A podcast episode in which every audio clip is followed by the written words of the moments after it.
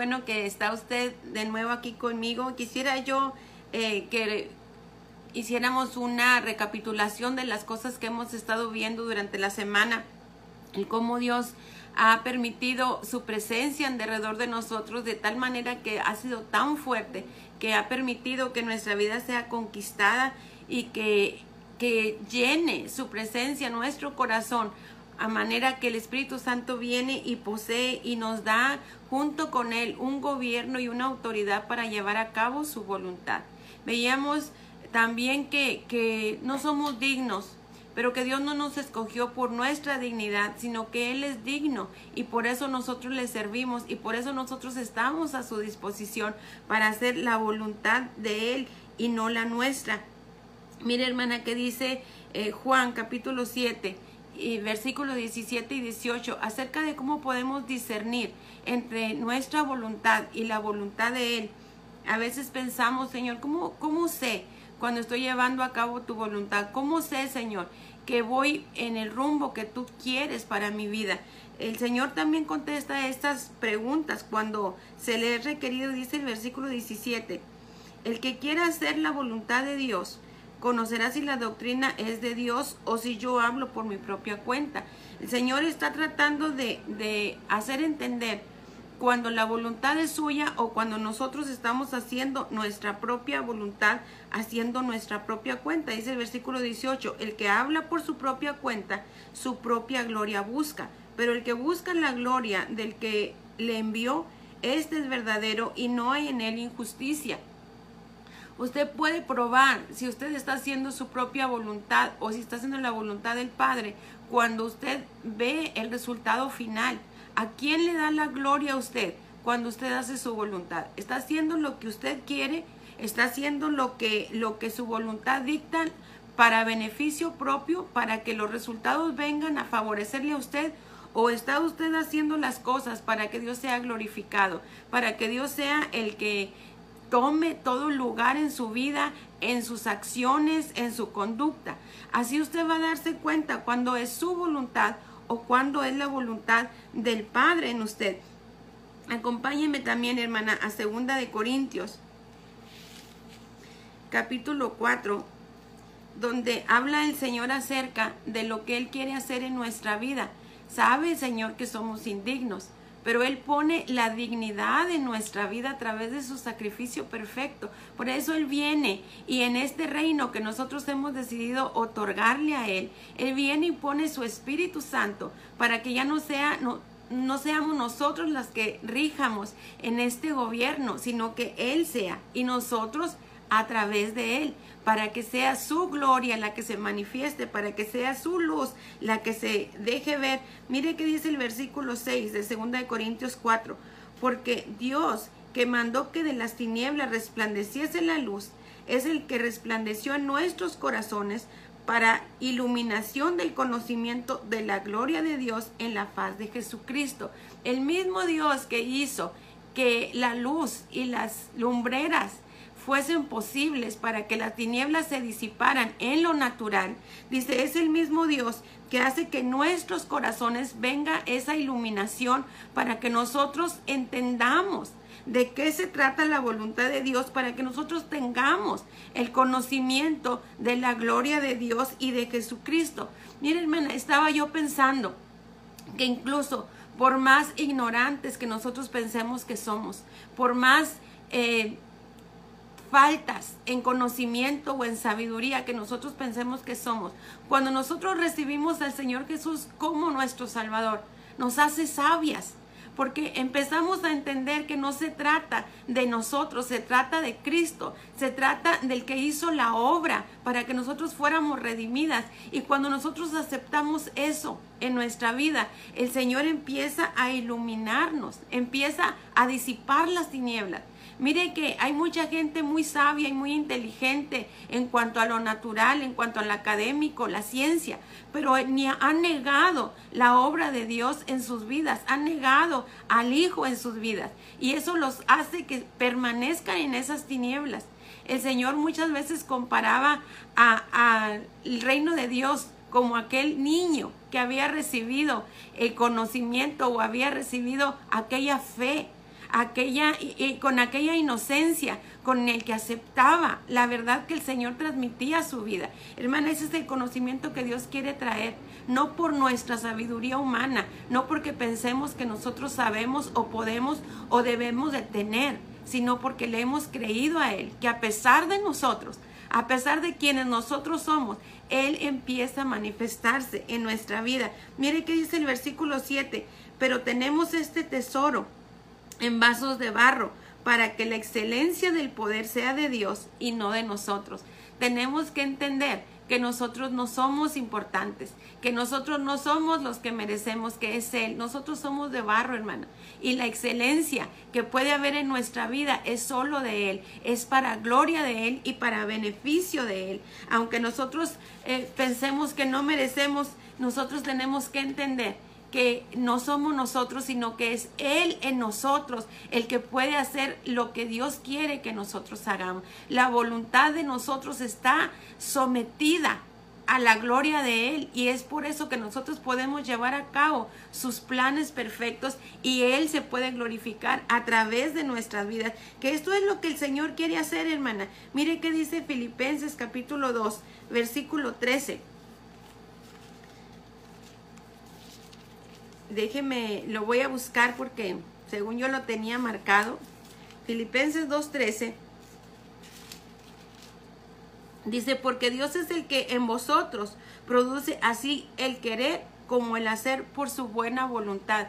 Él es el que va a venir. Cuando, cuando Él ha, ha, venido a poseer nuestra vida, cuando el Espíritu Santo ha venido como el embajador del cielo a poseer nuestra vida, Él es el que produce en nosotros, dice, el querer, el querer hacer su voluntad así como el poder hacer su voluntad. No se va a quedar en nosotros como un deseo que nosotros hubiésemos querido que se llevara a cabo, sino que el Espíritu Santo nos va a dar también el poder hacer la voluntad de Dios y el poder darle la gloria a Dios a través de nuestra vida. ¿Cómo entendemos estas cosas cuando empiezan a suceder o cómo las podemos discernir para saber qué es la voluntad de Dios? Ya habíamos visto que a Él se le va a dar la gloria, que es a Él quien va a recibir el beneficio.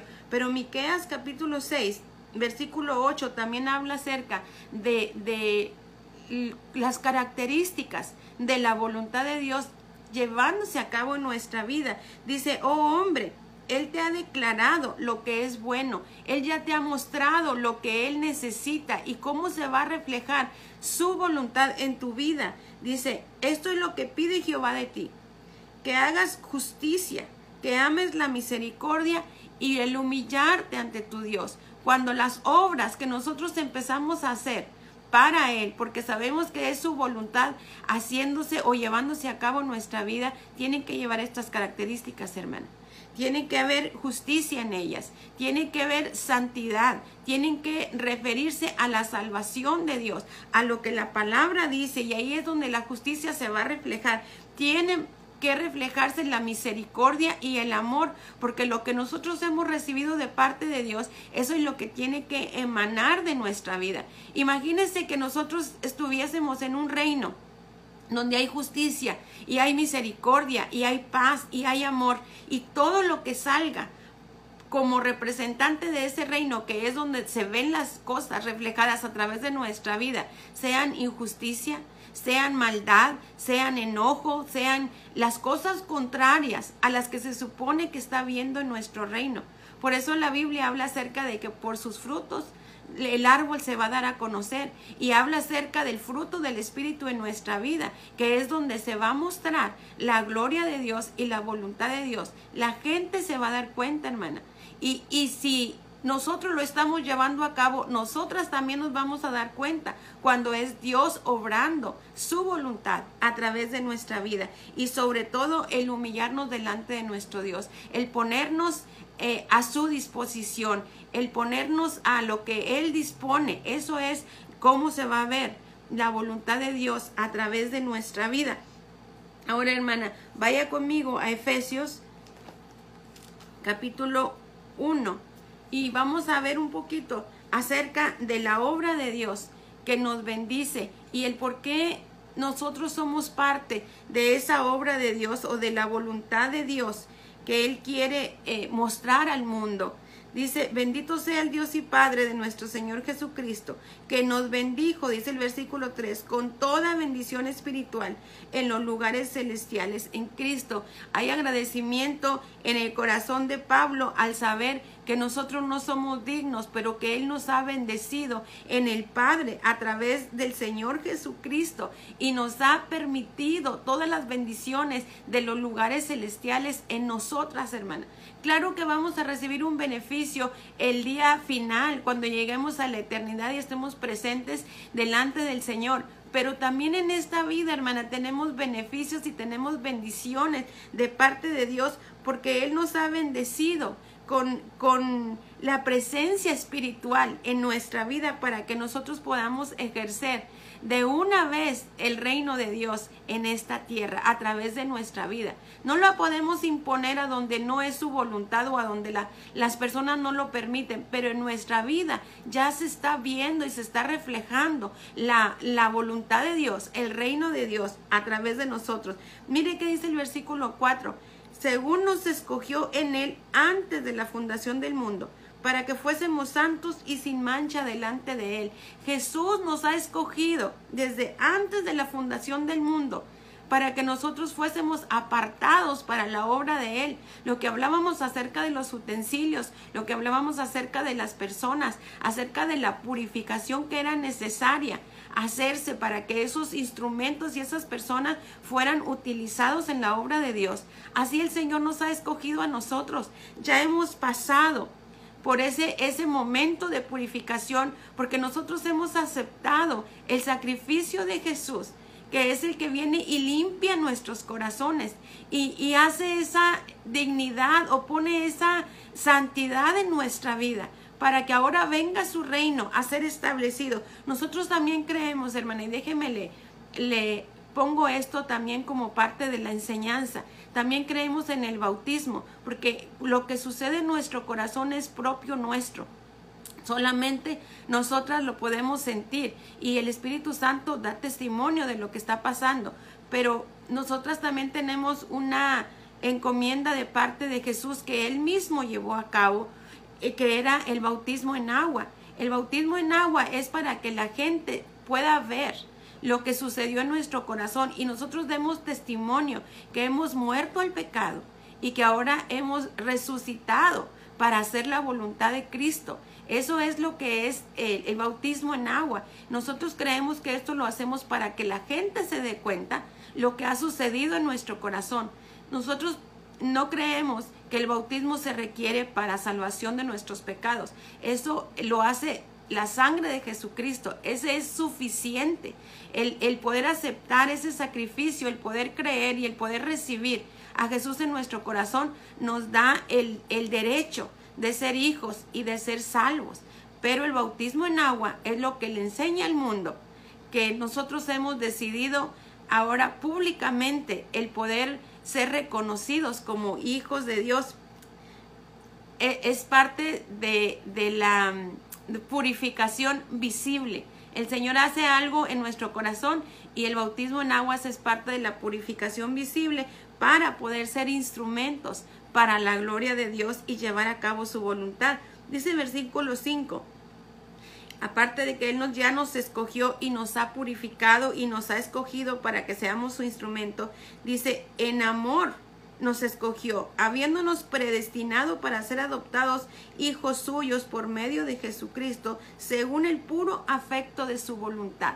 No éramos dignos, no merecemos, no hay nada en nosotros que nos hace ver diferentes para que nosotros podamos ser elegidos, sino que lo que nos hace distintos es el puro afecto de su voluntad el solo hecho de que a Él le haya placido, el que a nosotros haya llegado ese conocimiento de la salvación y que nosotros hayamos podido aceptarlo solamente porque Él nos amó. Recuerde que dice Juan 3:16, de tal manera amó Dios al mundo que ha dado a su Hijo unigénito para que todo aquel que en Él cree no se pierda, mas tenga vida eterna. Solamente porque Él nos amó él ha hecho su sacrificio y ahora ha sido nuestra decisión el poder entregar esta vida a, ese, a esa voluntad y nosotros podamos ser aceptados como parte de su familia, dice el versículo 5, para ser adoptados hijos suyos. También lo dice Juan 1.11, que a todos los que le recibieron y creyeron en su nombre,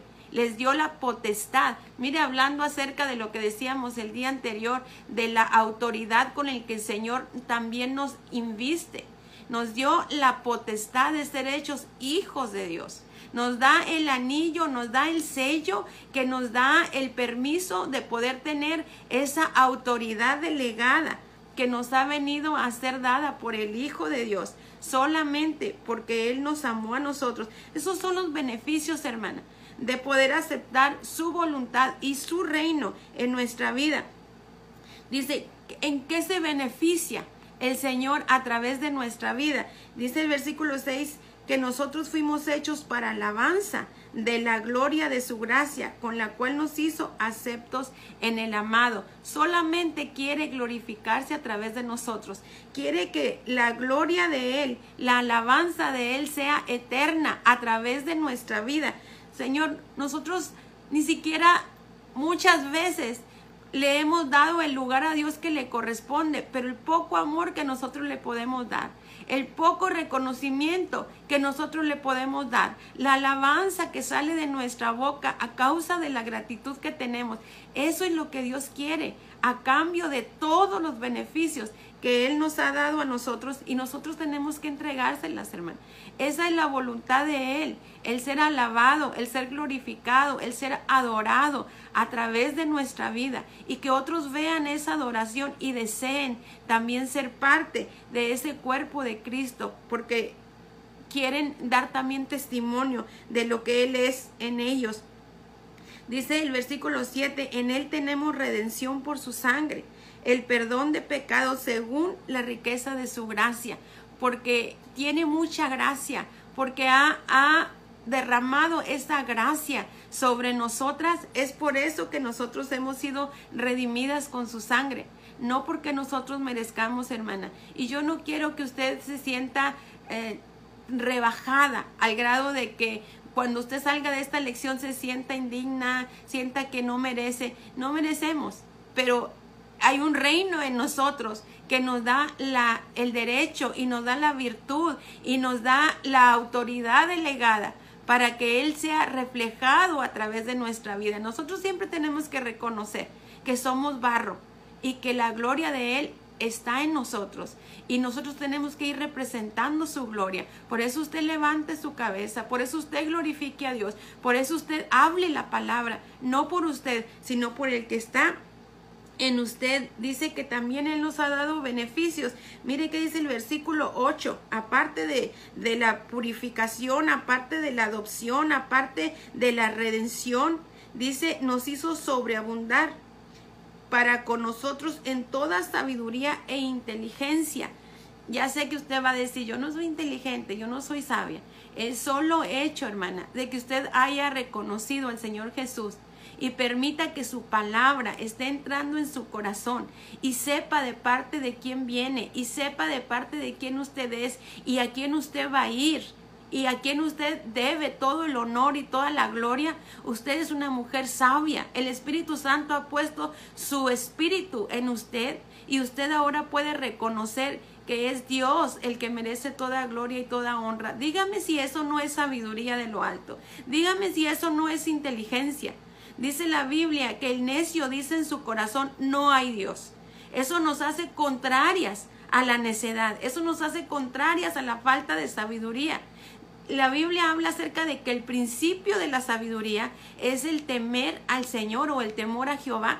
Entonces eso, hermana, nos hace sabias y en eso nos hizo sobreabundar el Señor y esa es la sabiduría que usted tiene que proclamar no la sabiduría que enseña eh, los hombres, la sabiduría que la ciencia quiere otorgar a través de, del estudio, sino la sabiduría que el Espíritu Santo quiere manifestar, porque la presencia de Dios está en usted y quiere dar a conocer al mundo de quién es, para quién es y a dónde va.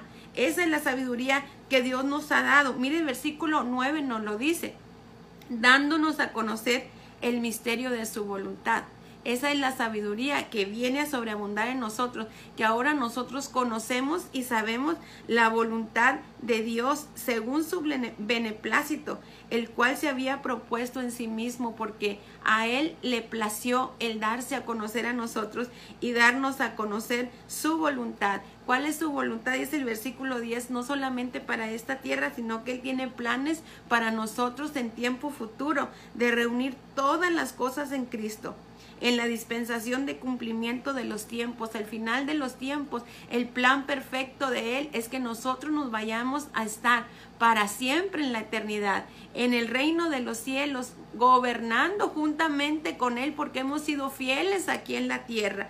Dios es bueno, hermanas, y se ha revelado a nosotros por ese amor que ha tenido para con nosotros. Dice el versículo 11.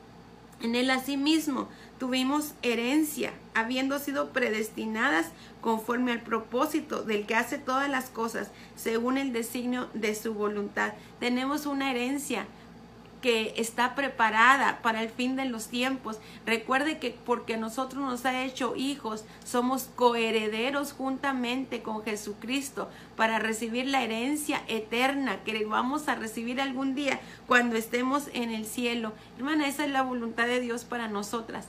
Mientras nosotras llegamos a recibir esa herencia al final de los tiempos o al, o al principio de los tiempos, diríamos, porque empieza nuestra eternidad pero ahí el Señor quiere manifestarse. Mientras tanto, aquí en la tierra quiere que nosotros hagamos conocer su voluntad perfecta y que nosotros nos rindamos a esa voluntad y empecemos a, hacer lo que Él quiere que nosotros hagamos.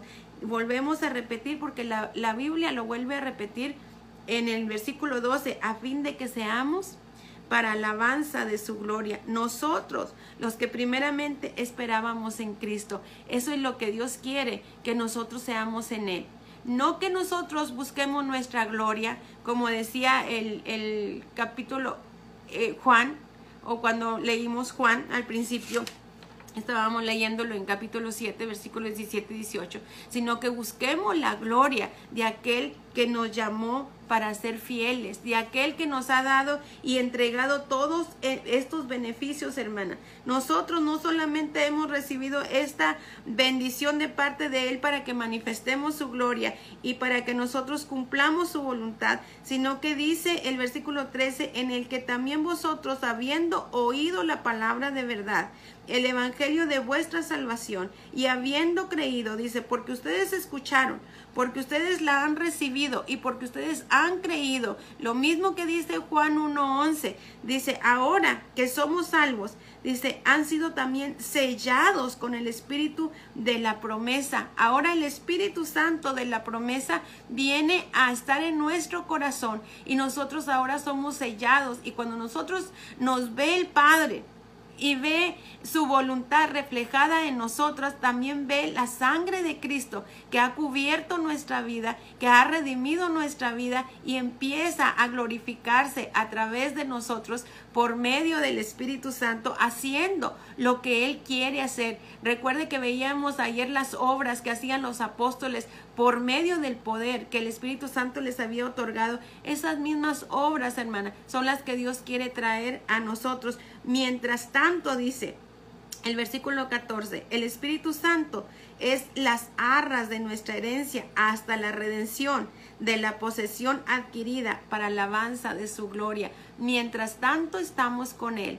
En lo que nosotros recibimos esa herencia eterna, el Espíritu Santo está en nuestra vida como promesa de esa herencia preciosa y nosotras empezamos a disfrutar el reino de Dios. Hermana, valore la presencia de Dios en su vida.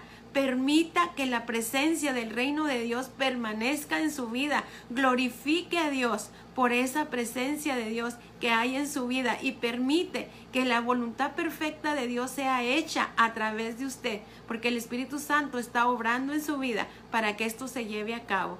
Nos vemos, hermana, la próxima semana. Mientras tanto, usted tiene que ir proponiendo la fecha que usted quiere empezar su ayuno.